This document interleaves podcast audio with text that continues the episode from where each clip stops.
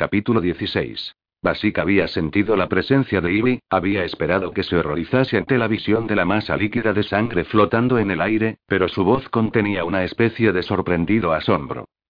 Deberías estar descansando. Siento la cabeza embotada por el exceso de sueño. ¿Dolor de cabeza? Un latido sordo. Nada demasiado malo. Ivy se pasó las manos por los rizos, consciente de los escudos negros de acero que la habían protegido cuando no podía protegerse a sí misma, estaban resbalando silenciosamente. Gracias. ¿Por qué? Por blindarme. Sin responder, él enderezó físicamente una silla caída. Ella estaba sin aliento, le dolía el pecho.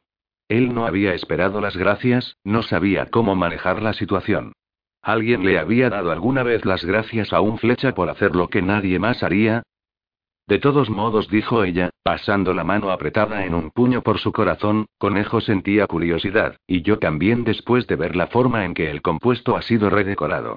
Dando un paso dentro de la habitación donde había visto a Basic juntar la sangre gota de gota en un misterioso globo líquido, antes de hacerlo desaparecer todo, buscó cualquier prueba restante que le dijera lo que había pasado, viendo solo la cocina dañada. ¿Qué pasó? Basig la miró con una expresión inescrutable. Cristabel frustró el intento de asesinato a Liane. Ella fue herida de gravedad en el proceso, el asesino está muerto. Ivy se llevó la mano a la boca al reconocer el nombre de la flecha morena que no se había inmutado el día anterior por la curiosidad de conejo. Cristabel está fuera de peligro crítico desde hace 30 minutos. Desplazando la mesa varios metros a la izquierda, él utilizó los músculos para arrancar una estantería de la pared del fondo. Iliane? La mujer tranquila y algo tímida, tenía que estar en estado de shock. A punto de ser transportada fuera del complejo. Pasó junto a Ivy para colocar los restos del porche en una pila de madera al lado de la cabaña. He decidido no moverla hasta que esté más estable. Frunciendo el ceño a su espalda, ella cruzó los brazos mientras Conejo ayudaba a Basica añadiendo un palo que había encontrado a la pila de leña. ¿Por qué? No es su culpa que un fanático fuera tras ella. Yo estuve en la misma situación, ¿recuerdas? Las situaciones no son análogas. Comenzó a caminar hacia la cabaña de los flechas. Liane violó su contrato al compartir datos clasificados con su familia, incluyendo los nombres de los es de este compuesto. Espera, ¿qué? Su mente luchaba contra lo que sus palabras implicaban. ¿Alguien de la familia de Liane intentó matarla? La familia era protección, seguridad, libertad, no dañaban. Debe estar devastada. La respuesta de Basik fue tan desgarradora como constatar que Liane había sido traicionada por alguien en quien debería haber podido confiar. Él giró tan rápido hacia la puerta de la cabaña de las flechas que ella casi puso ver la correa que contenía su poder. Tu familia no es como la mayoría de las familias en la red. Él entró antes de que ella pudiera recuperarse lo suficiente como para responder. Sintiéndose extraña, él la asustaba de un modo que, simplemente, se sentía incorrecto, Ivy lo siguió con conejo y vio a Liane sentada en el borde de un camastro que era, literalmente, solo un pedazo de tela tensada sobre metal. La empática de pelo negro y huesos pequeños tenía los ojos enrojecidos, y los hombros encorvados mientras se aferraba al borde del camastro con una fuerza brutal que tenía que doler. Y su miedo de Basik era como un animal sudoroso que se estrellaba contra Ivy y le clavaba sus garras. Tambaleándose, se aferró al marco de la puerta. Ivy. Los plateados ojos helados se encontraron con los suyos, su cuerpo se estabilizó con un telequinético toque fantasma. Ayer por la noche, ¿qué dijo Aden que me había hecho? Ella solo tenía recuerdos vagos, llenos de dolor.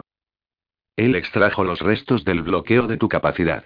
Ahora tus sentidos empáticos están completamente abiertos. Sí. Respirar era un esfuerzo. Demasiado abiertos. A la mayoría de los sí se les enseñaba cómo filtrar desde una edad temprana. Un telépata no podía escucharlo todo y mantener la cordura, ahora Ivy entendía que un empático no podía sentirlo todo y no colapsar bajo la sobrecarga. Basica cortó la distancia entre ellos, su guante parpadeó con luces mientras un frío rayo azul la recorría. No estás recibiendo suficiente oxígeno y tu presión arterial está subiendo. Ivy intentó regular su respiración, calmar su pulso. No sé cómo ayudarte. Basik se mantuvo fuerte y estable al igual que un roble de profundas raíces mientras ella apoyaba una mano en su pecho, su armadura ligera absorbía cualquier signo de calor corporal, pero puedo traerte a alguien que puede hacerlo. No.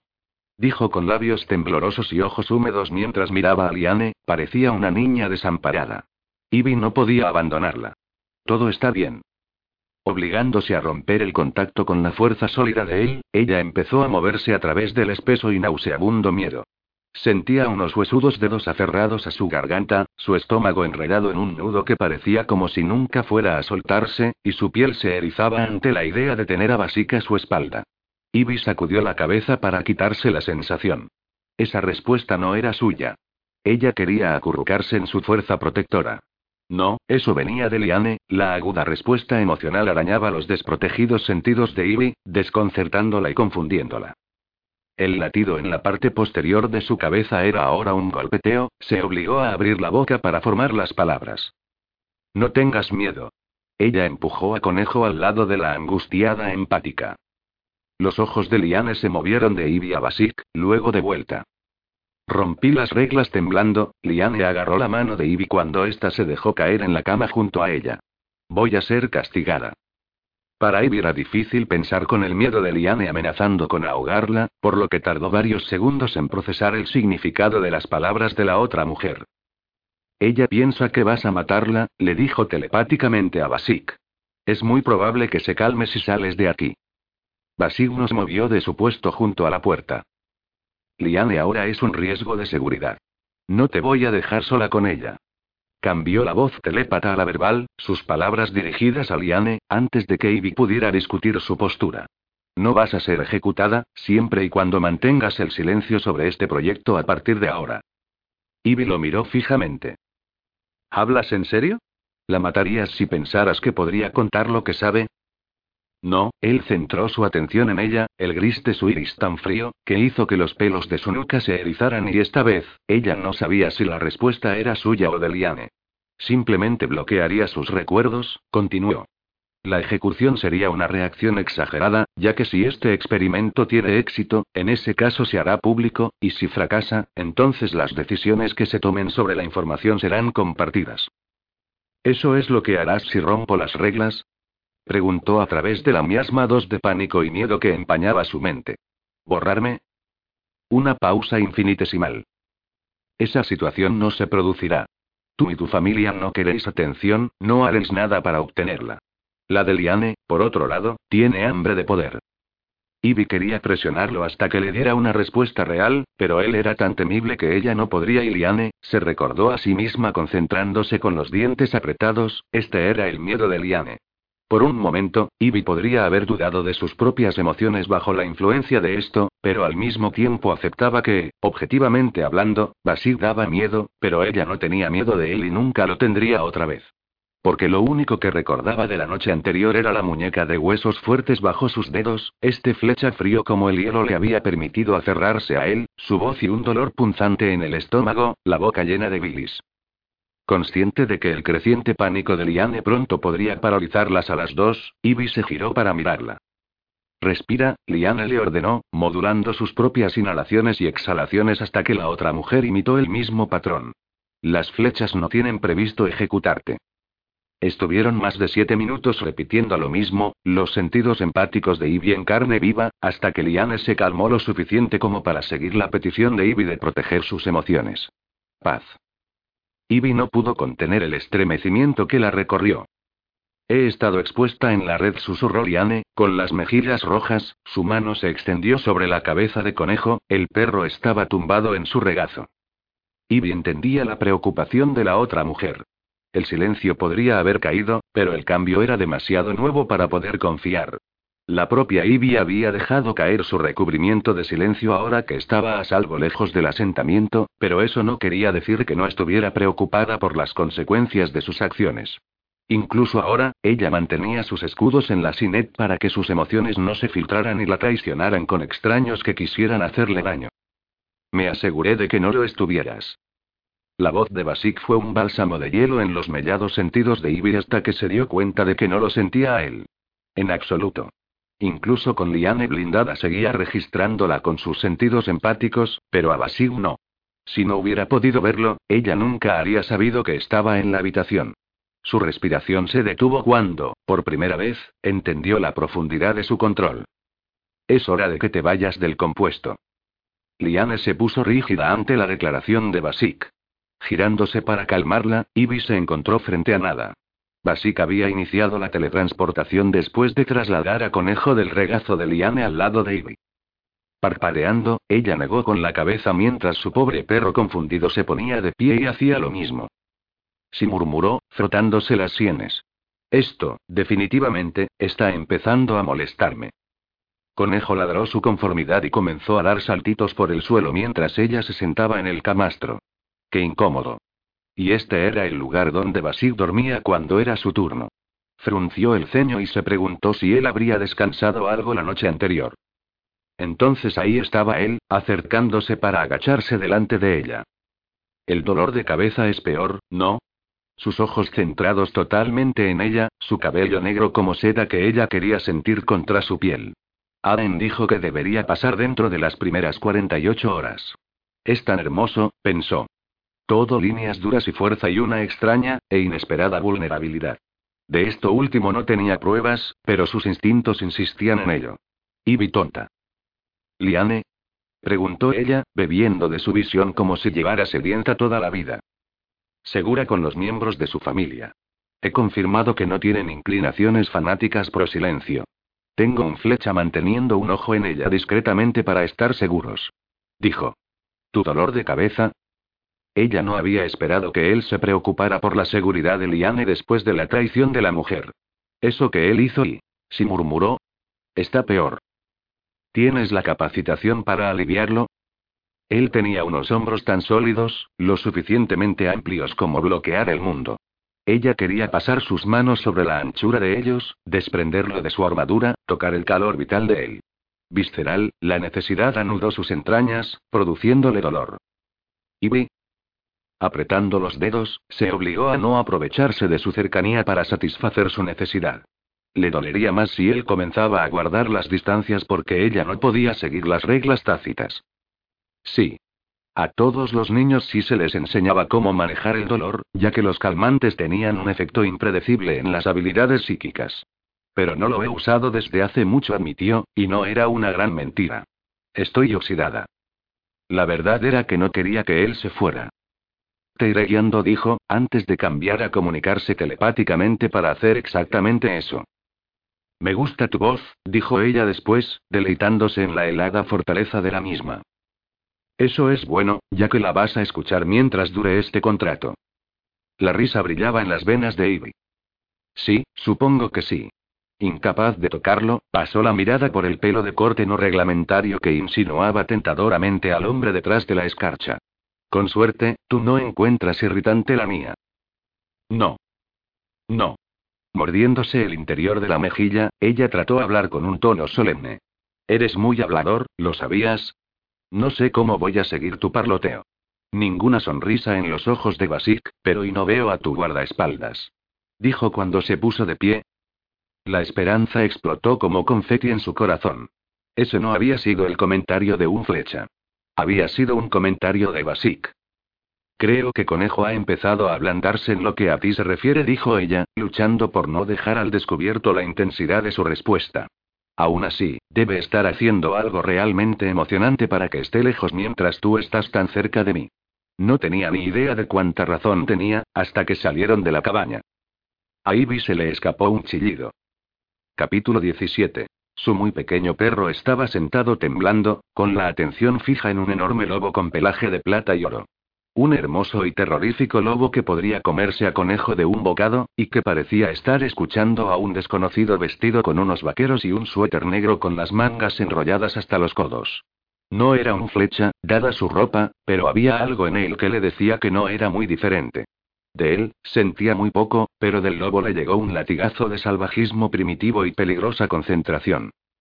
Conejo gritó, golpeándose el muslo. En lugar de correr directamente a ella, miró por encima del hombro y luego volvió a mirar al lobo, moviéndose solo cuando el lobo inclinó la cabeza. Con el corazón en la garganta, ella se arrodilló para acariciarlo mientras Basik se acercaba a hablar con los visitantes. Unos minutos más tarde, tanto el lobo, un cambiante, como el hombre desconocido se dirigieron hacia los árboles. ¿Quiénes eran?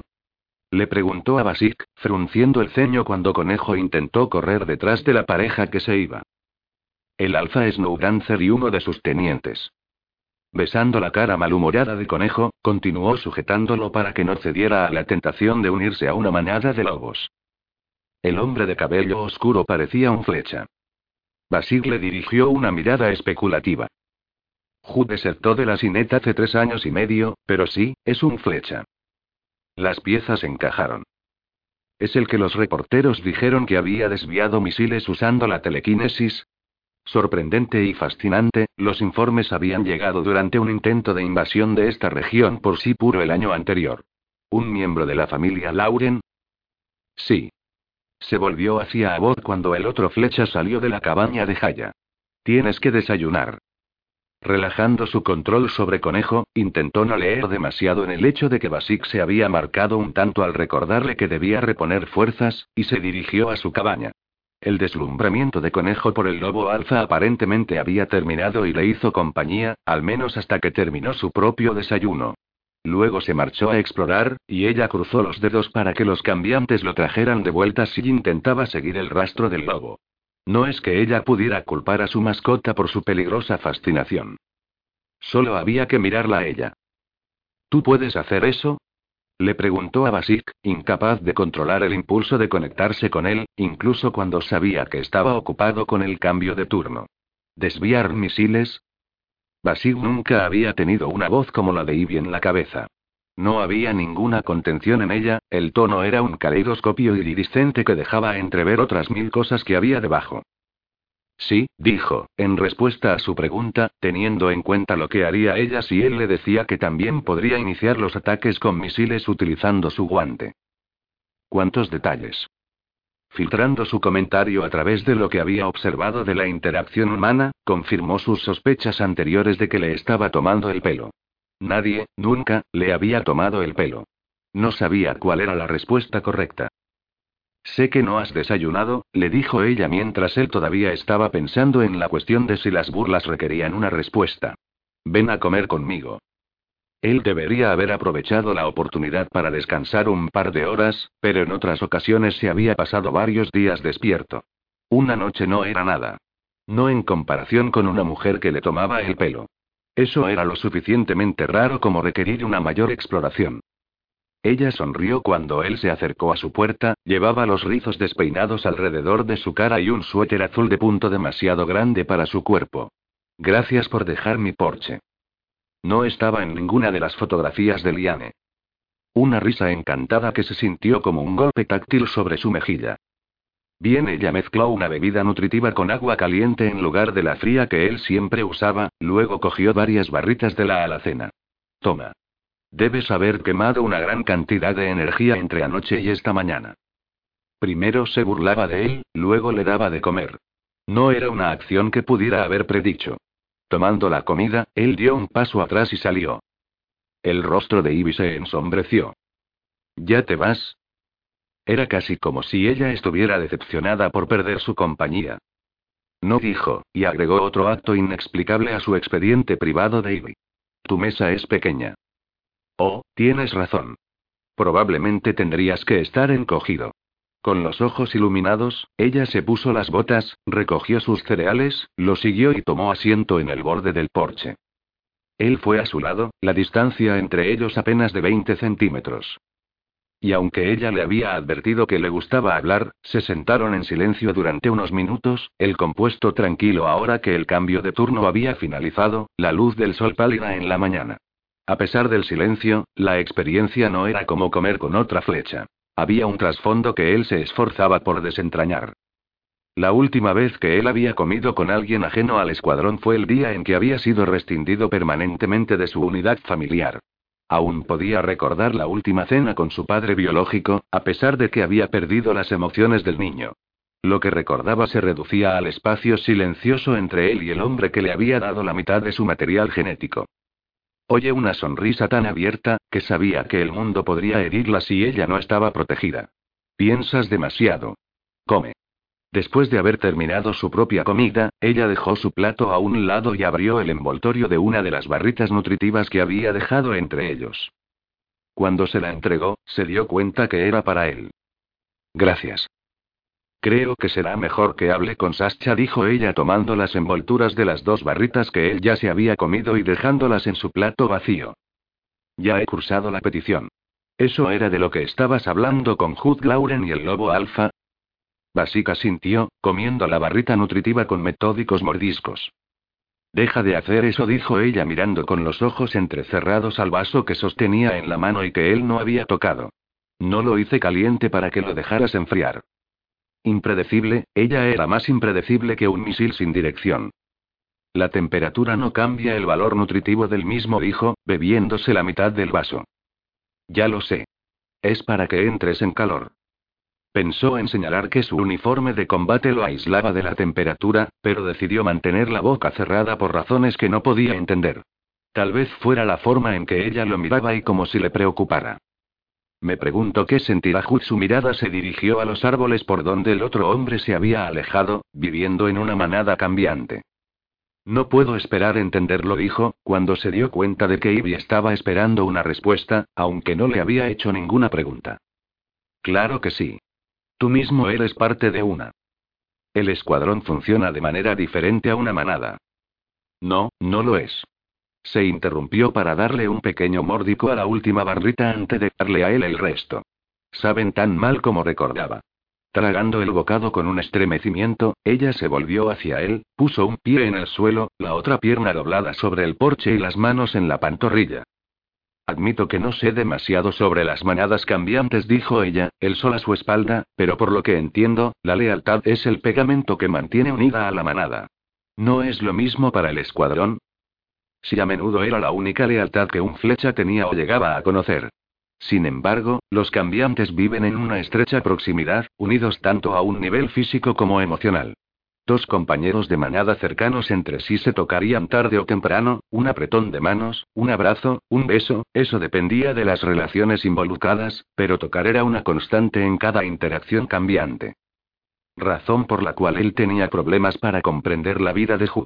Porque a diferencia de en una manada y los flechas están aleccionados para funcionar solos. El suéter de Ivy se deslizó por su hombro izquierdo cuando se inclinó hacia adelante, dejando al descubierto la cremosa piel dorada a la luz de la mañana. Está bien, lo entiendo. Ella no notó cuando él empujó el suéter a su lugar con su TK, hacía demasiado frío para que ella estuviera tan expuesta. Pero aunque puede que estéis diseñados para trabajar solos, eso no quiere decir que no sea tan fuerte como una familia. Palabras apasionadas, sin eco de un silencio que siempre había sido como un abrigo que no encajaba con ella. Como Aden y tú, has dicho que sois hermanos. Basil no hablaba de su infancia, pero él tampoco solía decir muchas palabras en un día ni desayunaba con una mujer que se estiraba como si fuera a tocarlo antes de contenerse y cerrar los dedos contra la palma. Hoy no era un día normal. Hemos crecido juntos, dijo al fin. Aunque no estuve en el entrenamiento de flechas hasta que tuve cuatro años, tuve instrucción a nivel militar casi desde la cuna. A veces se pregunta cómo podía haber sido moldeada su mente desprotegida. Lo que salvaba su cordura era el recuerdo de su infancia más tarde, cuando no había sido un alumno modelo. La designación TKV es tan poco frecuente que se le comunicó al consejo mientras nacía. Ivy se inclinó más hacia él, puso una mano sobre la madera del porche y sus ojos oscuros brillaron con una emoción que no pudo identificar. ¿Cómo supieron tu designación tan rápido? Su suéter se deslizó otra vez y él lo volvió a colocar. Por lo general se necesita tiempo para estar seguros, incluso con los marcadores genéticos. Yo me teletransporté fuera de la matriz. Ivy se quedó boquiabierta. No, ¿en serio? Eso es lo que me dijeron cuando tuve edad suficiente para entenderlo. Los archivos a los que accedí de adulto confirman la historia. De acuerdo con las notas de la CIM que me asistió, ella casi me dejó caer. Ivy se acercó lo suficiente para que su rodilla rozara su muslo, el suave aroma en ella era un susurro a través de sus sentidos. ¿Cómo sabías dónde teletransportarte? Por la conexión telepática que tenía con la mujer que me dio a luz. Después ella había cortado todos los lazos de acuerdo al contrato de concepción y fecundación con su padre biológico. Probablemente esa sea la respuesta correcta. Ivy lo miró durante unos largos minutos, y tuvo la sensación de haber dicho algo que la había angustiado, pero repasando sus palabras no pudo identificar qué había sido. Me estabas hablando de Aden, dijo ella al fin, tan cerca que él podría alcanzarla fácilmente y apoderarse del vulnerable arco de su cuello. Apartando la mirada, se miró las manos que habían terminado con más de una vida. Fue asignado como mi compañero de entrenamiento telepático. Él y Aden se habían unido como solo unos niños asustados podían hacer, mucho antes de que esa capacidad de unión hubiera sido alejada de ellos con la tortura. Nos hemos conocido durante la mayor parte de nuestras vidas. Los dedos de Ivy le rozaron el brazo antes de que apartara la mano con aire de culpabilidad. ¿Ves? Es familia, dijo ella, su pulso un aleteo rápido en la garganta. ¿Y qué es la manada, sino una gran familia? Basik echó un vistazo a su hombro y le dio un golpe al suéter para que regresara a su lugar. Esta vez, ella se dio cuenta, sus mejillas enrojecieron mientras su mano se posó en el hombro. ¿Cuántas veces? Cinco. Él se puso de pie antes de que pudieran ser seis. Necesito descansar. Con el ceño fruncido, ella también se levantó. Te he retenido. Deberías habérmelo dicho. Cruzando los brazos, ella ladeó la cabeza hacia su cabaña. Puedes usar mi cama. Es mucho más cómoda que uno de esos camastros. Esa cama olería a manzanas verdes, tendría el olor de su cabello y de su piel, cortesía de los artículos de baño con que los cambiantes habían abastecido las cabañas destinadas a los empáticos. Y olería a Ivy. No. Ella frunció el ceño en su dirección. Discutiremos sobre eso más tarde, le dijo ella. Después de que hayas descansado. Caminó hasta la cabaña de los flechas donde otros dos ya estaban durmiendo, abrió un camastro y se estaba quitando la fina, pero efectiva, armadura del torso cuando la iridiscente voz de Ivy besó su mente. No olvides quitarte las botas. De repente, se dio cuenta que no tenía que procesar sus palabras. Ahora, él había entendido el tono mental, sabía que le estaba tomando el pelo otra vez. Esta vez, él tenía una respuesta para ella. Los flechas duermen en uniforme de gala, dijo poniendo la armadura a un lado. Una pausa. ¿Me estás tomando el pelo? Tiró de las botas y las puso bajo del camastro. Estaban diseñadas para permitirle meter los pies dentro en dos segundos en caso de emergencia. ¿Dónde aprendería un flecha de burlarse? respondió mientras se quitaba el cinturón y lo dejaba con la armadura. De mí, fue la suspicaz respuesta. Eres muy inteligente. No creas que no lo he notado. Después de haber decidido quitarse la camisa negra de manga larga de su uniforme, ya que de todos modos no protegería su torso de un ataque, y tenía que ser lavada, la enrolló para usarla como almohada mientras se acostaba vestido solo con los pantalones del uniforme. Debería ducharse, pero darle a su cuerpo más tiempo para recuperarse era una prioridad mayor. Ahora voy a dormir, Ivy. Que descanses. Su voz fue lo último que oyó antes de apagarse como la máquina viva y letal que era. Capítulo 18. ¿Qué le da a Khaled Krichek el derecho a decidir el futuro de toda nuestra raza? ¿Qué pasa con aquellos que no queremos vivir en su nuevo mundo? ¿Eliminará nuestras voces como se rumorea que ha eliminado a sus rivales? Artículo de opinión de Ida Mill. Sinek Beacon Caleb estaba de pie en la casa de Sara y suya, sus ojos fijos en la pantalla de comunicaciones montada en la pared. La noticia era de unos manifestantes que agitaban pancartas y caminaban en círculos bajo la sede central de sus oficinas en Moscú coreando consignas a favor del silencio, hacia los peatones en la plaza de al lado. ¿Es que no se dan cuenta que podría aplastarles la cabeza con solo un pensamiento? Levantando la mirada desde donde estaba acurrucada en el sofá, traduciendo un documento para él, Sara miró la pantalla. Los manifestantes y la señora Mille se sienten lo suficiente apasionados para morir por su causa. Más aspirantes a mártires, Caleb metió las manos en los bolsillos de sus pantalones de traje gris pizarra, los puños de la camisa blanca arremangados mostrando sus antebrazos desnudos. Estoy considerando darles su deseo. Tenía que concentrarse en la reconstrucción de los cimientos de la red después de erradicar la infección, no en la gente que no podía aceptar el cambio. Deja de ser el grande y malo Khaled Krichek y ven a sentarte conmigo. Él solo recibía órdenes de una persona. Sentándose a su izquierda, envolvió un brazo alrededor de sus hombros mientras ella se recostaba contra él. Se hacen llamar voces del silencio, le dijo ella, tocándose el labio con el lápiz láser que había estado usando. Y se han marcado un tanto al decir que no son violentos y que no están asociados con sí puro. Un pequeño signo de inteligencia Caleb había prometido ejecutar a cualquier persona que intentara revivir al genocida grupo de fanáticos. Son perjudiciales. Sara le dio unas palmaditas en el brazo. Es algo muy común en un sistema político normal. No estamos en un sistema político normal. Esto es una dictadura. Nada más podría funcionar con la red al borde de un cataclismo. Sara volvió la cabeza para darle un beso en el brazo a través del fino algodón de su camisa, los largos y sedosos mechones de pelo se deslizaron sobre su antebrazo. El consejo los hubiera eliminado, acabaría con sus vidas por atreverse a desafiar el status quo, dijo ella. Fue un recordatorio de que Caleb había pasado su vida derribando esa estructura corrupta. Considerando a los manifestantes durante otro minuto, apagó la pantalla. Pueden protestar siempre y cuando no pongan en peligro la estabilidad de la red.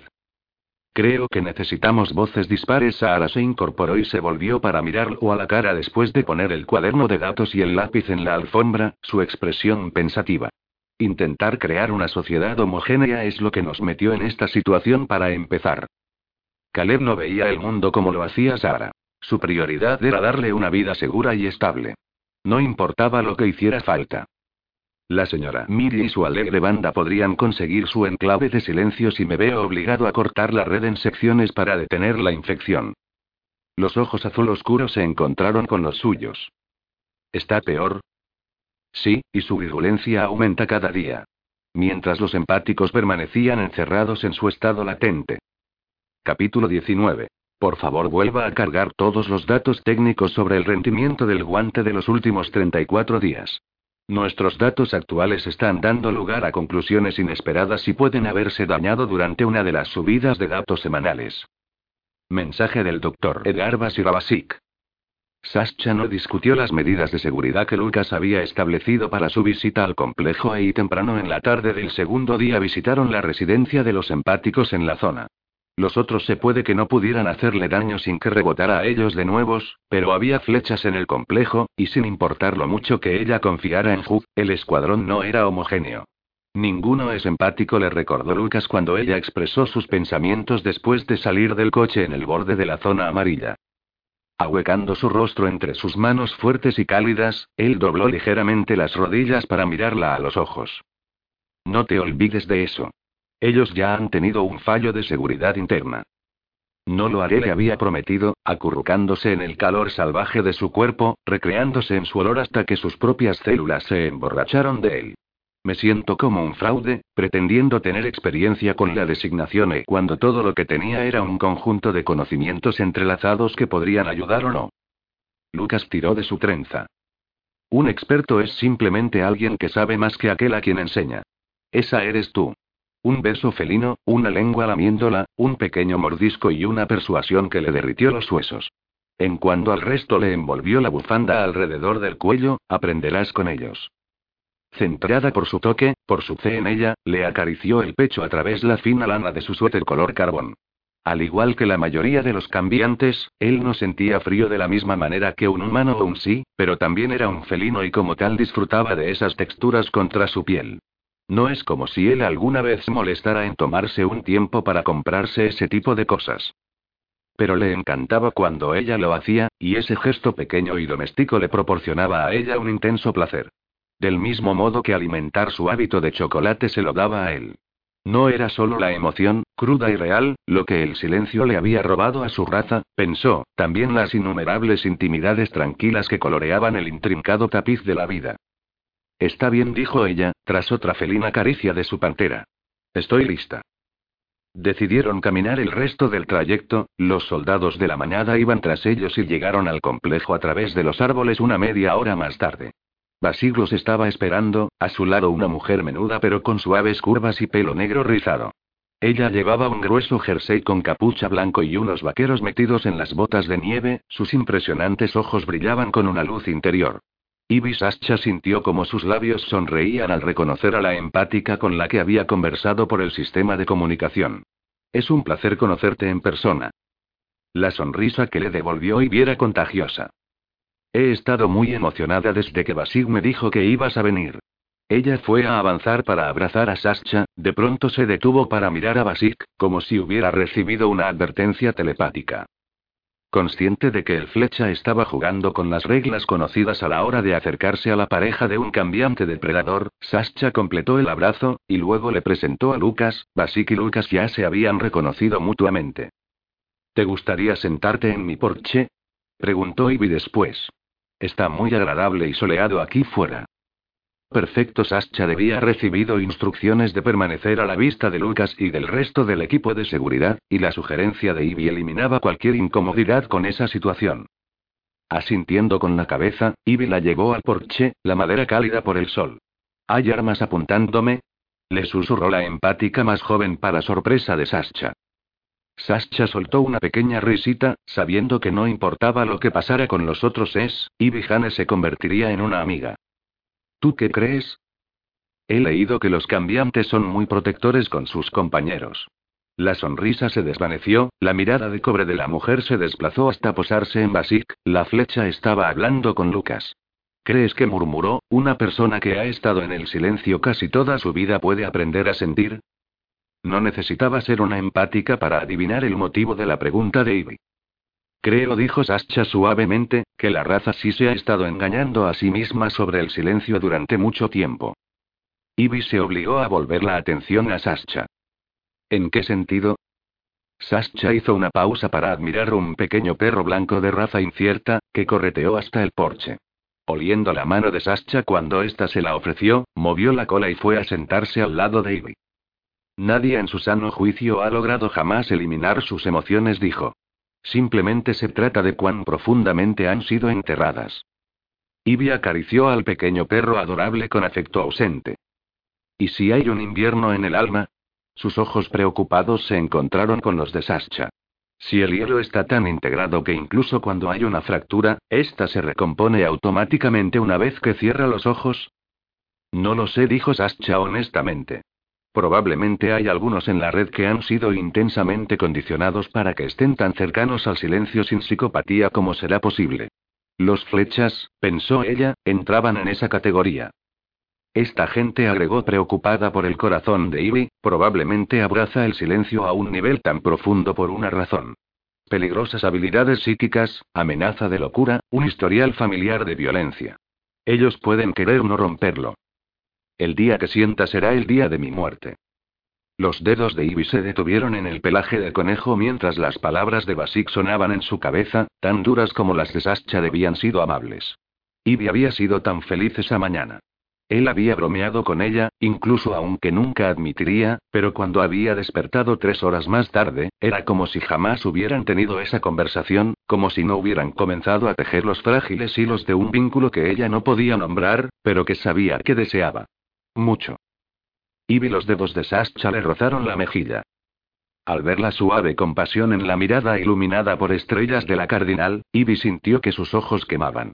Ella parpadeó para alejar el picor de sus ojos y conscientemente apartó sus pensamientos del flecha, que le hacía querer coger un martillo y romper el hielo que él podría necesitar para sobrevivir. ¿Me puedes enseñar a protegerme? le preguntó a Sascha. Estoy recogiendo todas las emociones del complejo, incluyendo el feroz proteccionismo de tu compañero. Un movimiento en falso hacia Sascha e Ivy sabía que tendría garras enterradas en la garganta. Incluso ahora, podía sentir los salvajes ojos verdes del alfa cambiante en ella, a pesar de que él estaba de pie a varios metros de distancia. Ivy, una caricia de agua helada en su mente, tienes miedo de Lucas Hunter. Sus dedos se cerraron en sus palmas, conteniendo la respiración ante el sonido hermoso y oscuro de su voz. ¿Me lees la mente?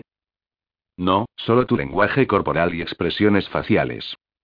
Ivy quería burlarse de él, pero no pudo encontrar el corazón hacerlo, las palabras de Sascha debían hecho que se diera cuenta de que el silencio de Basik podría ser un mecanismo de supervivencia.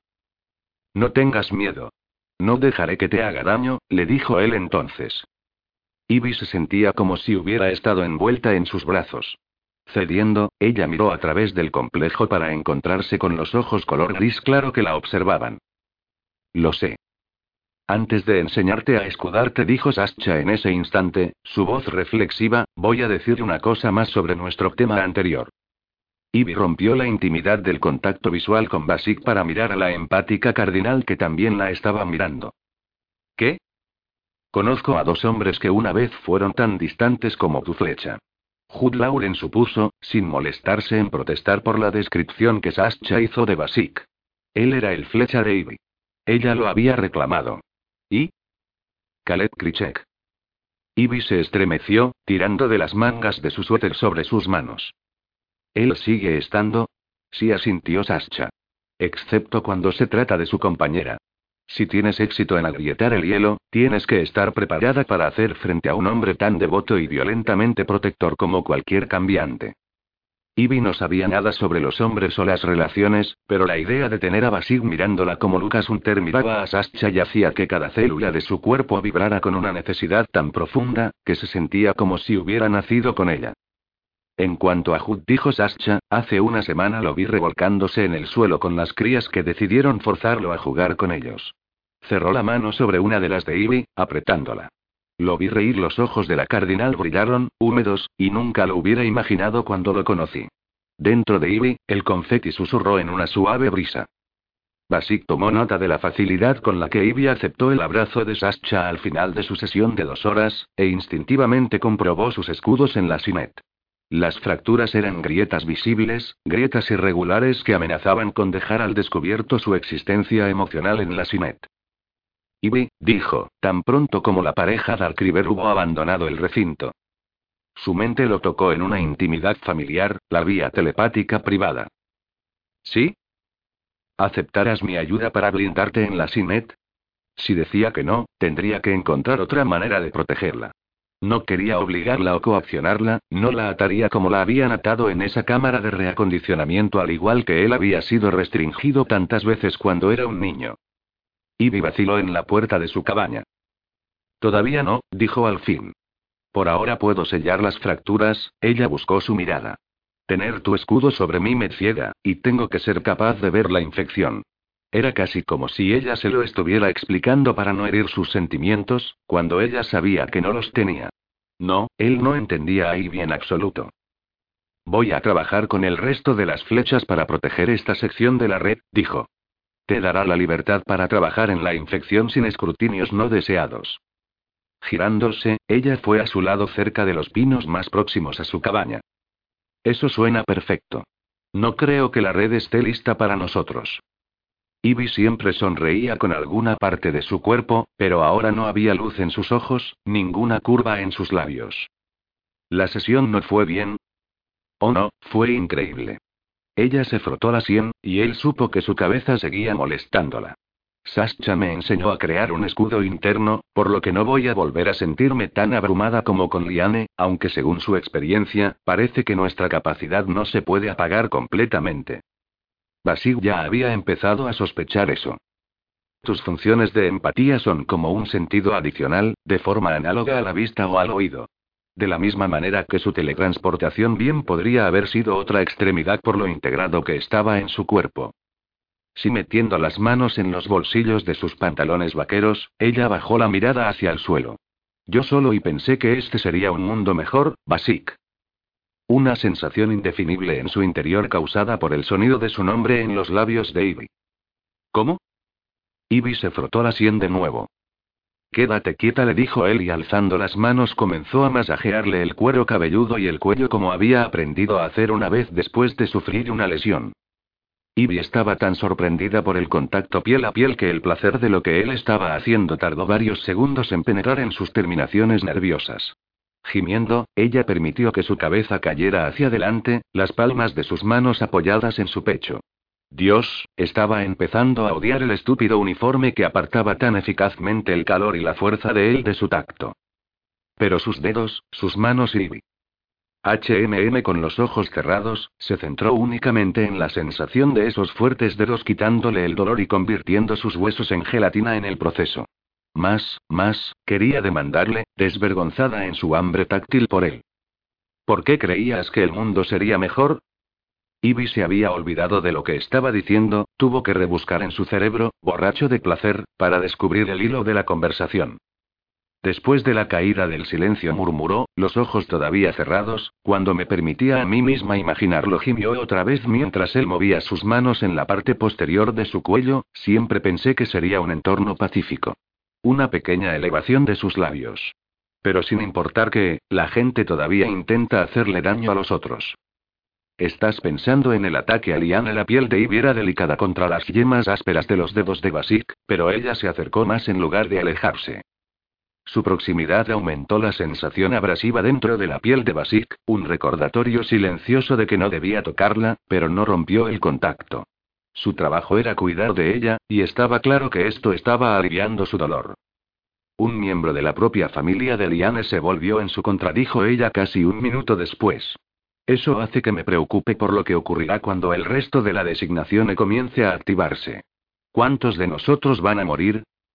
Basig miró su cabeza inclinada, los suaves rizos negros brillando bajo la luz que pasaba a través de las hojas. Ni siquiera el mejor clarividente del mundo puede predecir el futuro con certeza al 100%. Fue todo lo que dijo, sabiendo que si le hubiera dado la dura respuesta que conocía le hubiera hecho daño. Ivy levantó la cabeza con una sonrisa torcida. ¿Estás diciendo que estoy buscando problemas sin esperar una respuesta? Ella le miró directamente a los ojos. Tal vez lo estoy haciendo, pero me temo no puedo parar. Él tenía la inexplicable sensación de que ya no hablaban de los empáticos. En los días siguientes, el complejo se acomodó en un tranquilo ritmo familiar. Las 18 personas dejaban, poco a poco, de ser individuos y comenzaban a convertirse en una comunidad, y como cualquier comunidad, tenían sus subgrupos. De los empáticos, Ivy era más cercana a Chan y Haya, aunque muy a menudo Pen se unía a sus discusiones. El hombre escocés tendía a hablar tan poco como un flecha, pero cuando lo hacía, sus comentarios eran concisos y penetrantes. Todos los demás tenían diferentes relaciones entre ellos, como era natural, Chan era amistoso con Brigitte, mientras que Ivy no era capaz de penetrar la reserva de la mujer mayor. Isaiah se mantenía abrasivo, pero el calmado Pen era capaz de tolerarlo, y así lo hacía. Nadie estaba aislado o solo, y eso era lo principal. Las flechas, por supuesto, estaban unidos a los suyos, pero ella se había dado cuenta de que varios pasaban el tiempo con sus es cuando podrían haberse mantenido a distancia. Abbott, en particular, nunca estaba lejos de Haya. En cuanto a ella, había logrado convencer a Basik para comer con ella muy a menudo. Él no la había vuelto a tocar después de esos exquisitos minutos que le habían convertido la sangre en miel, pero ya era una adicta. Sentarse tan cerca y no exigir que lo repitiera era una tortura, pero estar con él valía la pena y a pesar de que hacía trampa de vez en cuando al usar el suéter que se resbalaba de su hombro. Él siempre se daba cuenta y se lo colocaba sin decirle una palabra, y cada vez que lo hacía era como si la hubiera acariciado. Aquí tienes, le dijo ella el cuarto día después de la visita de Sascha, pasándole varias barritas nutritivas antes de llegar a su lado en el porche, llevaba puesto su, ahora favorito, suéter. Tu súper delicioso desayuno diario. Él llevaba la bebida que ella le había preparado, así como su tazón de leche y cereales. Basic apoyó los antebrazos en los musculosos muslos y se comió una barrita antes de responder. ¿Comes los mismos cereales todos los días? Sí, pero son sabrosos, frutos secos y bayas así como una mezcla cereales. Tus barritas son la insipidez personificadas después de todo, esa era su función. Toma, ella cogió una cucharada de su desayuno, prueba. Sucedió después de mirarla fijamente. Él realmente se inclinó hacia adelante y aceptó su oferta. Hay demasiados sabores, fue su tranquila respuesta. Los dedos de los pies de Ivy se curvaron ante su voz, tan intensa y contenida que le hacía preguntarse cómo sonaría si alguna vez perdiese el control. Comiendo una cucharada de cereales para darse tiempo para pensar, se dio cuenta de que sus labios se movían sobre el mismo metal caliente que habían tocado los suyos hacía un instante. Lo siento, pero tu valoración no vale. No cuando solo comes barritas nutritivas y bebes lo mismo en forma licuada. Le dijo, mientras su piel enrojecía ante esa pequeña intimidad. Basil no entendía por qué él había hecho lo que había hecho. Todo lo que sabía era que Ivy era extraordinaria. A pesar de que había entrado en el complejo con las heridas mentales y psíquicas más graves, se había mostrado como una de las personas más fuertes aquí. Eso incluía a las flechas. Mientras Basik y los otros abordaban el dramático cambio en la Sinet intentando apegarse rígidamente a sus condicionamientos, Ivy aprovechaba el tirón. Cada vez que ella chocaba contra un muro, se detenía, pensaba en el problema con una determinada concentración que hacía que dos pequeñas líneas verticales se formaran entre sus cejas, y luego encontraba una manera de evitarlo. Su mente no era tan flexible como la de ella, pero, aún así, había hecho algo extraño e inesperado en los últimos tres días. Mientras que los otros se seguían raspando sus sentidos, Ivy ya no lo hacía, a pesar de que ella estaba explorando sus habilidades en profundidad, era como si su mente hubiera creado una categoría especial para esta empática, cuya voz telepática estaba ahora tan acostumbrado a oír.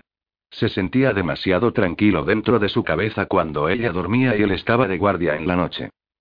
Su cuerpo, también, respondía a ella de formas tan extrañas que no tenía ninguna experiencia para manejar la reacción. Ahora ella comió otra cucharada de cereales, y él vio expuesta la cremosa y dorada curva de su hombro. Basica alargó la mano y colocó el suéter físicamente en su lugar. Capítulo 20. Ivy casi dejó caer su cuenco. Estabilizándolo telequinéticamente, él regresó la mano a su posición anterior, con los ojos fijos en las dos flechas que realizaban una rutina de artes marciales en el otro extremo del complejo. ¿Sientes que tienes más control sobre tus capacidades? Le preguntó en el tenso silencio. No es control, dijo ella al fin, su voz un poco entrecortada. Eso implicaría tomar muchas decisiones conscientemente. Pero cada vez es más fácil manejar el instinto. Su cuenco hizo un ruido sordo contra la madera del porche mientras lo dejaba a un lado. ¿Eso tiene sentido?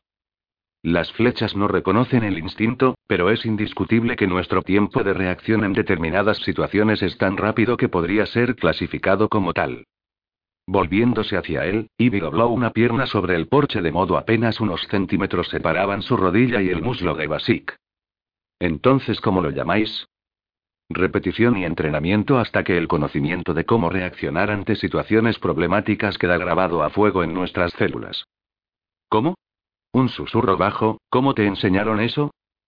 Pensó en cómo su brazo había sido roto una y otra vez cuando era niño hasta que dejó de llorar, en estar atrapado en una asfixiante caja durante horas hasta aprender a regular psíquicamente su temperatura corporal, en ser arrojado a cámaras de privación sensorial hasta que pudo soportar la nada, y luego miró a Ivy. Repetición rutinaria de cosas triviales. Esos ojos color cobre que veían demasiado no se apartaron de los suyos. Estás mintiendo, Basic. Hay algunas cosas que no deberías saber. Las tranquilas palabras rompieron el corazón de Ivy. Encontrando el valor en su sorprendente gesto anterior, ella pasó los dedos por encima de su guante. Era un caparazón duro y frío, pero era parte de él. Confía en mí. Él no rompió el íntimo contacto visual. Es demasiado tarde para mí, Ivy. Enfoca tus energías en los que puedes salvar. Ivy no dijo nada cuando él se levantó, sus dedos deslizándose fuera del guante. Él se fue sin decir nada más, alto, fuerte y solo mientras caminaba a través del claro. Él le había salvado la vida, era el corazón del escudo psíquico que protegía a todos los Esair y actuaría como un escudo físico para cualquiera de ellos en una fracción de segundo. Sin embargo, él no esperaba nada de ella, del mundo. Ella no sabía cómo llegar hasta él, decirle que tenía todo el derecho. Porque si lo que sospechaba era correcto, las flechas no eran solo los asesinos que tantas veces decían ser, eran la última línea de defensa contra la oscuridad infinita que lamía los bordes de la raza sí, que siempre la lamería. Ese conocimiento instintivo había sido confirmado por los registros de psicopatía, que había podido descargar de la SINEC los últimos tres días, después de que Basic hubiese conseguido acceso a una base de datos segura. En ella estaba catalogada la verdadera tasa de enfermedad mental de la raza sí, todo el espectro, incluyendo los casos sospechosos o comprobados de locura criminal. He retrocedido 200 años, le dijo a Sascha más tarde ese mismo día, las dos estaban paseando entre los árboles después de que la cardinal terminara la sesión con Penn. Los resultados son casi idénticos. Un porcentaje de nuestra población siempre se vuelve loca, y ese porcentaje siempre es más alto que en las demás razas. ¿El precio de nuestros dones? Las hojas de los árboles perennes en esa parte de la región arrojaban sombras diáfanas en el rostro de la otra empática. El silencio, por lo que hemos descubierto, no cambió eso. Simplemente hizo más fácil que los verdaderos psicópatas se ocultaran, mientras que los que necesitaban ayuda fueron eliminados silenciosamente. Sascha volvió su mirada hacia las flechas visibles en el complejo. Lo que han hecho, dijo Ivy, el estómago apretado y su voz feroz, les hicieron creer que estaban ayudando a su gente. Ella veía la verdad en la implacable actitud protectora de Basic, en las lesiones de Cristable, en la intensidad del servicio de Abbott. No se les puede culpar. Ivy no permitiría que nadie hiciera daño a las flechas de esa manera. No dijo Sascha en voz baja, pero creo que ellos se culpan a sí mismos. Ivy tomó una bocanada del cortante aire frío, los carámbanos colgaban de las ramas frente a ella en unos bellos y peligrosos fragmentos. Sí susurró. No es justo, cuando hacen tanto para mantener la red segura. Los registros que había descargado no lo decían claramente, ni siquiera había referencia a las flechas, pero era imposible pasar por alto la diferencia en ciertas sombrías estadísticas antes y después de la formación del escuadrón, Basir le había proporcionado la fecha. Él no se había dado cuenta de lo que le estaba dando, de cómo ese dato clarificaba los datos que había comenzado a reconstruir. Nadie habla de los asesinos en serie que de repente dejan de matar. Demasiados para ser explicados por algún modelo estadístico, el porcentaje tan elevado antes de la formación del escuadrón que era obvio que ellos había alterado dramáticamente el campo de juego. ¿Quién más aparte de los flechas se encargaría de ese trabajo sucio año tras año, década tras década? Porque los monstruos seguían naciendo, creando el terror. Desde luego la policía no. Sascha, sus ojos sin estrellas, se agachó para coger una piña medio enterrada en la nieve. Quitó la escarcha blanca y pasó los dedos sobre los bordes cuando se puso de pie. Estoy de acuerdo contigo. Los flechas actúan como el único control real sobre los elementos más oscuros de nuestra raza. La cardinal hizo una pausa antes de que continuara hablando. Creo que cuando se formó el escuadrón, se trataba de hacer lo que fuera necesario para que evitar que el silencio cayera. A pesar de que yo no puedo estar de acuerdo con las acciones de esas primeras flechas, puedo entender que nacían de su deseo de proteger a la raza sí. Y ahora que saben que el silencio no es la respuesta, dijo Ivy, perdonando a esas primeras flechas por su indudable participación en sofocar y eliminar la designación E. Los flechas de esta generación están intentando restablecer el equilibrio. Sé que Basil recibiría una bala por mí sin pestañear. Sí dijo Sascha a la vez. El núcleo de protección siempre ha estado ahí, aunque fuese en la dirección equivocada, y tengo la sensación de que el escuadrón puede haber sido manipulado en ciertas ocasiones por algunos en el poder. ¿Sabes si han estado con Khaled Krichek durante mucho tiempo? Dijo Ivy abrazándose a sí misma. Se decía que el cardenal Teca era el hombre más despiadado en la red, pero por lo que ella había vislumbrado durante la fugaz visita de Prichek al compuesto, Basic parecía tratarlo de igual a igual. Sascha sacudió la cabeza. Mis contactos son escasos cuando se trata de información sobre el escuadrón, pero Hood dijo que Ming Lebon fue reconocido como su líder durante dos décadas. Como ex flecha, yo diría que él lo sabe con seguridad. Dejando caer la piña, la otra empática metió las manos en los bolsillos de su abrigo de invierno, de un rico color aguamarina. No tengo ninguna prueba, pero teniendo en cuenta lo que sé de las tendencias de Min, así como el hecho de que el escuadrón cambiase su lealtad a Khaled, creo que Min intentó convertirlos en su escuadrón de la muerte personal. Ivy se detuvo. Ellos confiaban en él y él los utilizó. La traición habría golpeado en el corazón de lealtad que unía las flechas, la única cosa en la que, como era obvio, se apoyaba cada miembro del escuadrón. Incluyendo a Basik. Había sido abandonado cuando era un niño, torturado, y luego utilizado. Él nunca le decía nada de eso, pero Ivy escuchaba. Así ella había hecho la conexión entre un niño que había iniciado la capacitación a los cuatro años de edad, y un hombre que llamaba a sus padres la mujer que me dio a luz y mi padre biológico. Hay algunas cosas que no deberías saber. Nadie estaba tan encerrado en el hielo por ser tratado con amabilidad. Él había sido herido. Una y otra vez. Luego, en lo que debió ser un duro golpe final, se había enterado de que las cosas terribles que le habían pedido hacer por el bien de su raza, en realidad habían servido para que Ming pudiese acrecentar su poder. Cada músculo de su cuerpo estaba tenso. Quería destruir el sistema que había permitido que eso sucediese. No me parece justo, Sascha, que él, que cualquier flecha, tenga que caminar solo y sin reconocimiento en la oscuridad. Enredando su brazo con el de Ivy, Sascha comenzó a llevarla de regreso al compuesto. ¿Recuerdas lo que te dije sobre Alice Eldridge? Ivy tardó un segundo en poder hablar por lo furiosa que estaba. Por supuesto.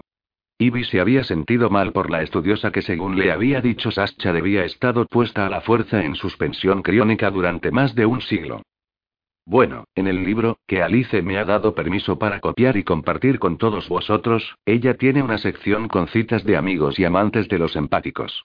Las estrellas regresaron a sus ojos cuando Sascha sonrió a Ivy, su expresión contenía una vena de malicia inesperada. La palabra más común en toda esa sección es testarudo. Aparentemente, los es tienen un problema para renunciar a alguien. Yo diría que tu flecha no tiene ninguna oportunidad. La sonrisa de Ivy fue inestable. No dijo, no la tiene. No sería fácil, y había una alta probabilidad de se equivocara en su búsqueda para destruir las defensas del flecha, pero Ivy no había sobrevivido a un reacondicionamiento brutal por ser una persona tímida y modesta.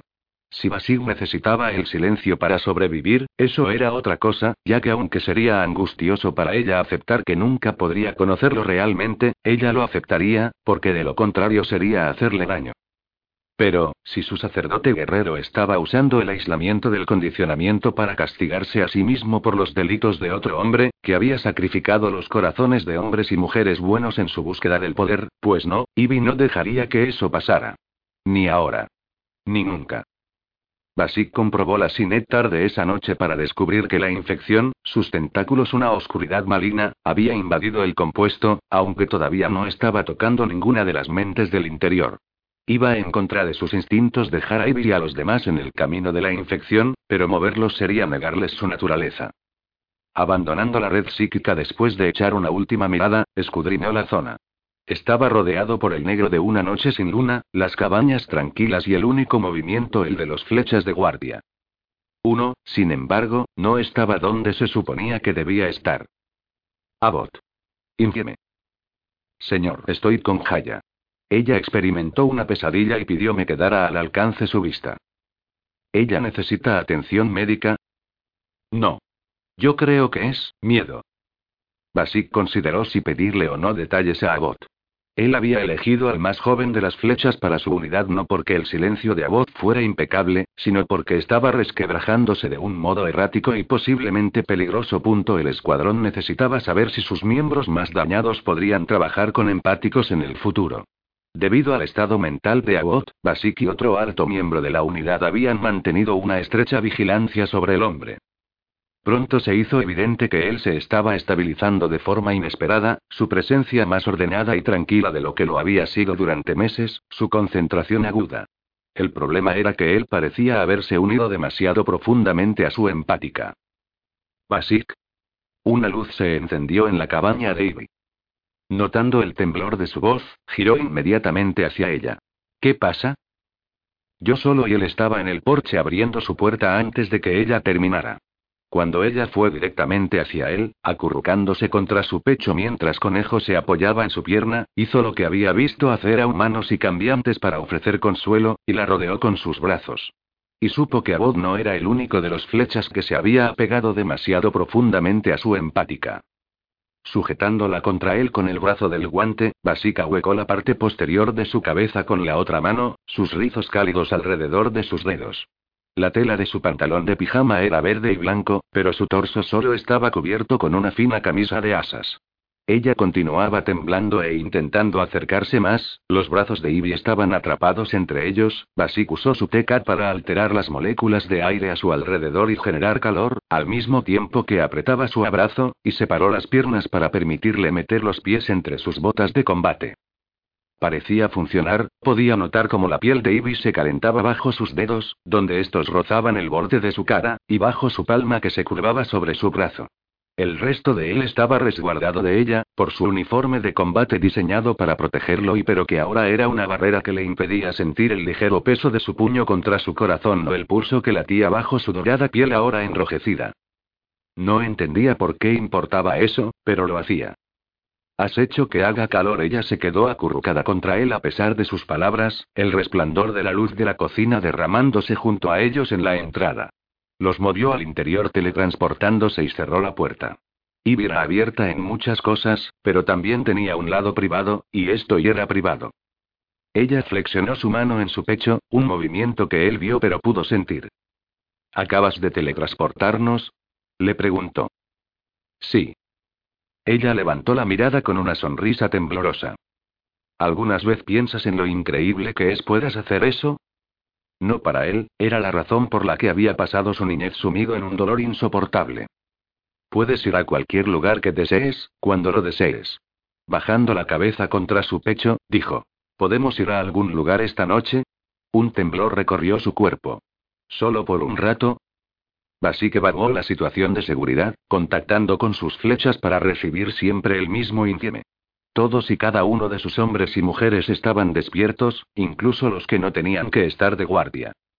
Esta noche no dijo, te llevaré otro día. ¿Por qué hoy no? Llevando la mano a su sien, se la frotó. No, espera, ahora puedo sentirlo y los empáticos, estamos rezumando miedo y sus ojos, esos ojos grandes, penetrantes, lo miraron fijamente, el borde de un vivo dorado contra el cobre. Todos tuvimos pesadillas, la mayoría se obligó a soltarla ahora que estaba estable.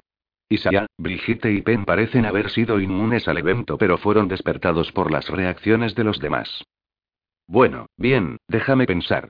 Dijo Ivy pasándose las manos por el pelo, después hizo un asentimiento confiado. Tengo que entrar en la Sinet.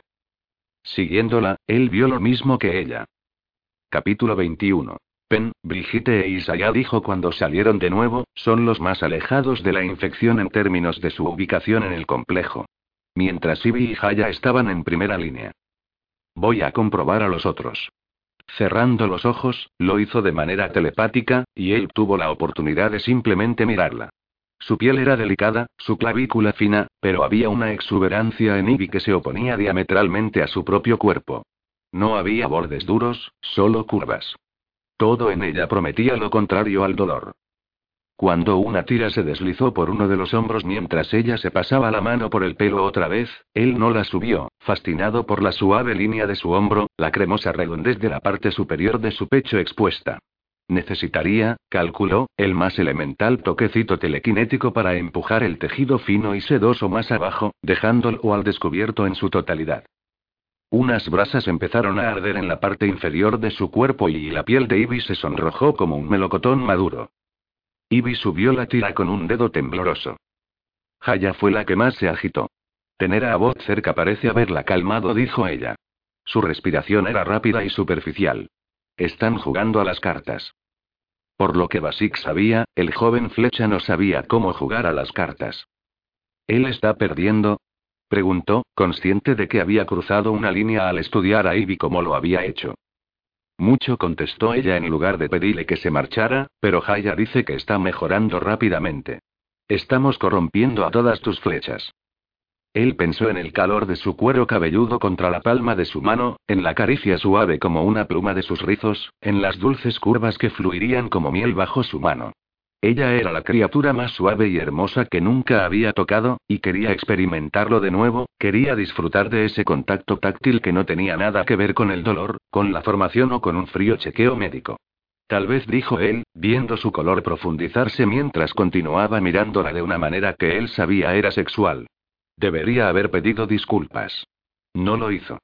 Pero dijo en cambio, la corrupción parecer no estar haciendo daño. Una mentira. Ivy estaba rompiendo cosas en él que no podían descomponerse por su propia cordura. Incluso ahora se preguntaba sobre la textura de su piel en la parte baja de su esternón, sus dedos se cerraron en un puño. Era la mano unida al brazo en la que estaba injertado el guante. Un guante que podía funcionar a muchos niveles. Uno de ellos era controlar armas que podrían aniquilar a cientos de un solo golpe. Las manos que quería poner sobre Ivy eran las de un asesino. El hielo apagó las brasas. Tengo que comprobar el complejo. Ivy cogió una gruesa chaqueta de color naranja que debió haber olvidado en una silla cuando se fue a la cama y se la puso. Voy contigo. Debes quedarte a salvo en la cabaña. Ella se acercó a él, la mandíbula apretada. Si hay una amenaza en el exterior, puedes teletransportarme antes de que ni siquiera pueda ver la amenaza. No quiero estar sola una mirada hacia abajo a conejo. No es que tú no seas maravilloso, le aseguró a su mascota. Él vio el temblor de su labio antes de que ella se lo mordiera y se dio cuenta que como ella había sublimado su propio miedo al ver a los otros. Es una noche fría. Deberías llevar esto. dijo trayendo una gruesa chaqueta que usaba cuando tenía que entrar en ambientes helados y no quería desperdiciar energía manteniendo su temperatura corporal, le ayudó a ponérsela.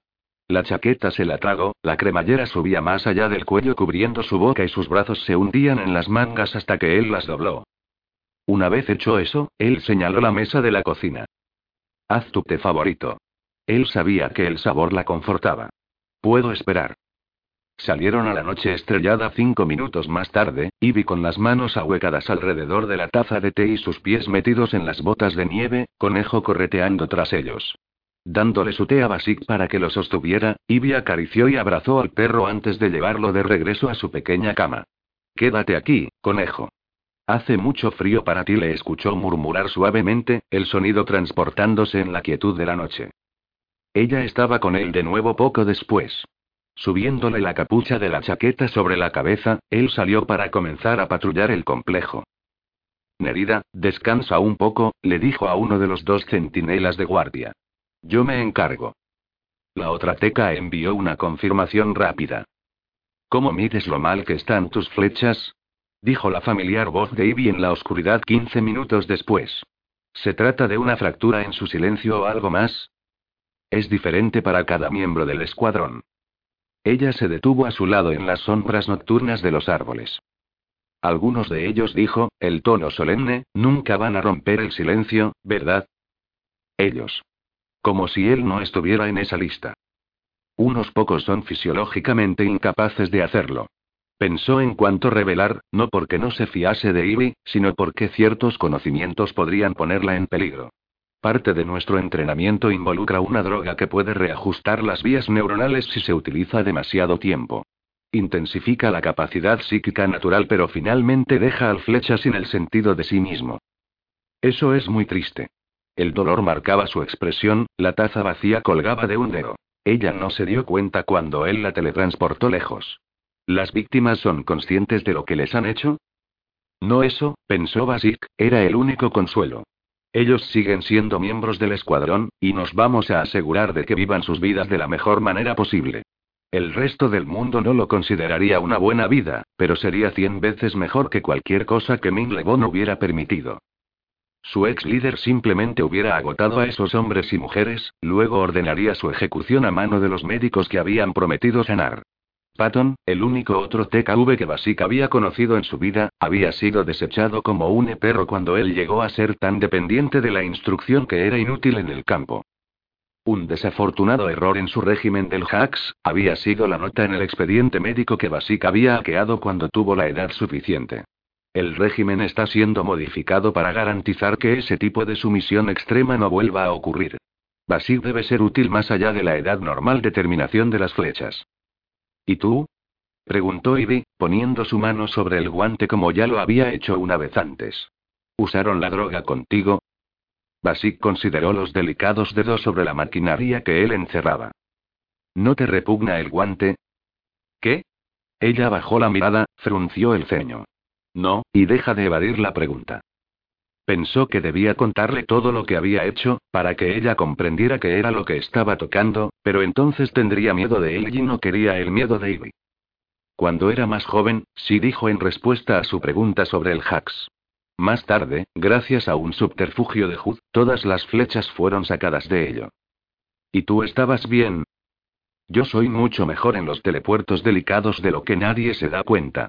Deberían haberlo hecho, después de verlo lidiar con la sangre hasta que ni una sola gota permanecía en la alfombra, pero nadie había hecho la conexión. Los ojos de Ivy se agrandaron. Teletransportabas la droga cuando todavía estaba en tu sistema. Un susurro que sostenía una apasionada emoción que él no podía identificar. Eso es increíble. Por desgracia, tardé un tiempo en aprender el truco. Se había visto obligado a trabajar bajo la influencia de la droga en docenas de misiones y siempre que Ming Lebon requería sus habilidades de teletransportación. Como resultado de esto último, siendo un adolescente había tenido más hacks en su sistema que la mayoría de los miembros experimentados del escuadrón. Había escapado de un reajuste permanente por tres inyecciones a lo sumo. No podía hacer lo mismo por los demás, excepto en las ocasiones en que casualmente estaba en la misma habitación mientras eran inyectados. Lo había intentado, pero no podía arriesgarse a revelar el hecho de que el escuadrón no estaba tan bajo el control de Min Lebon como el ex consejero había creído. Él no había necesitado que Aden le dijera que, si hubieran tenido la oportunidad, aquellos que se habían perdido en la droga hubieran elegido ese destino en lugar de poner en peligro a sus hermanos de armas.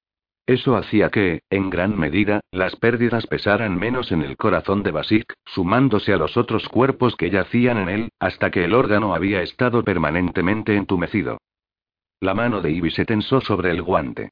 Podía sentir la presión de su contacto a través de los sensores que unían cada milímetro de la superficie negra que protegía los delicados computronics que vivían en su sistema nervioso. Pero no podía sentirla ella. Y por primera vez, comenzó a cuestionarse la decisión de prestarse como conejillo de indias para la fusión experimental. Fue entonces cuando se dio cuenta del brillo de humedad en sus ojos. Ivy. Estás angustiada.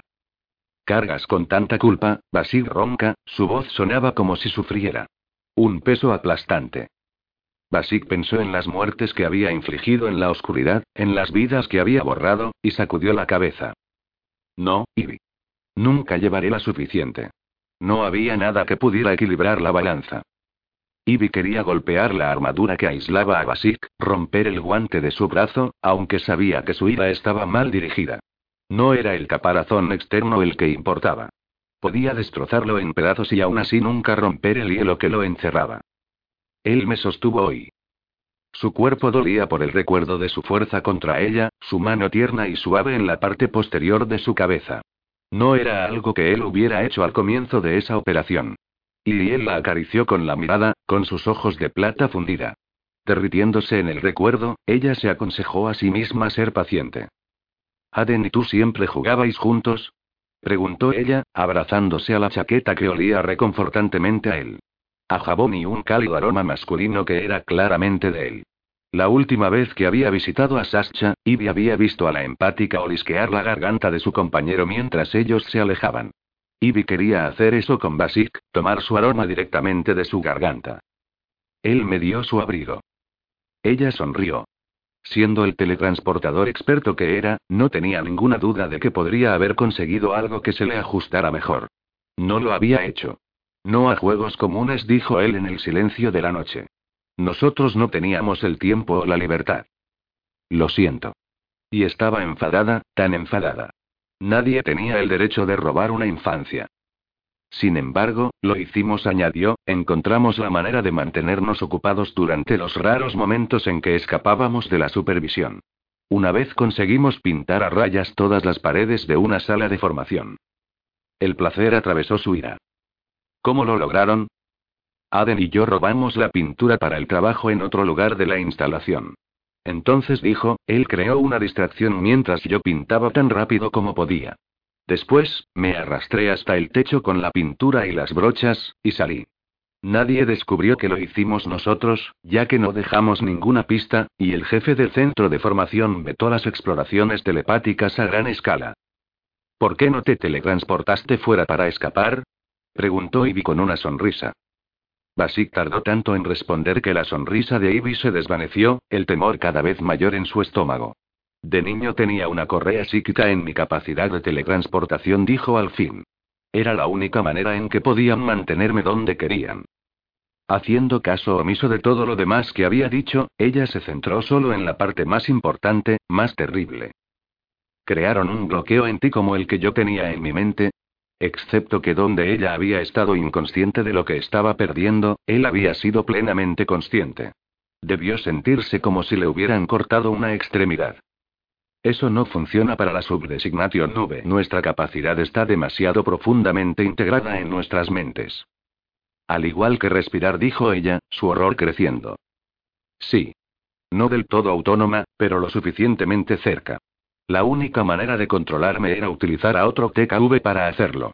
Él se quedó quieto mientras el aullido inquietante de un lobo se elevaba en el aire en la distancia, seguido de otro un momento después, luego otro, hasta que se convirtió en una salvaje sinfonía. Con los pelos de su nuca se erizándose y la respiración congelada, Ivy volvió hacia el sonido. Me gustaría que se nos permitiera ir más lejos, interactuar con los cambiantes. Están protegiendo a aquellos de los suyos que son más vulnerables. Sí. El hecho de que este complejo existiera era una enorme muestra de confianza por parte de Dark River y Snowdancer, el paso más grande en la relación entre la raza sí y la cambiante en más de un siglo. El otro TKV dijo ella cuando la canción del lobo murió, dejando solo un persistente eco sensorial. ¿Él también era un flecha? Basica sintió. Esperó a que él dijera algo, pero él había respondido a su pregunta, y como ella ya había aprendido, él no era un hombre que hablase más de lo necesario. La nieve crujía bajo sus botas mientras caminaban, el cielo de medianoche salpicado de estrellas. En esa ocasión ella no interrumpió su silencio, sus pensamientos estaban con un niño que había crecido en una jaula, adiestrado para convertirse en una herramienta que sus captores pudieran utilizar y en el hombre que había sobrevivido a eso llevando la voluntad de proteger como una llama dentro de su corazón.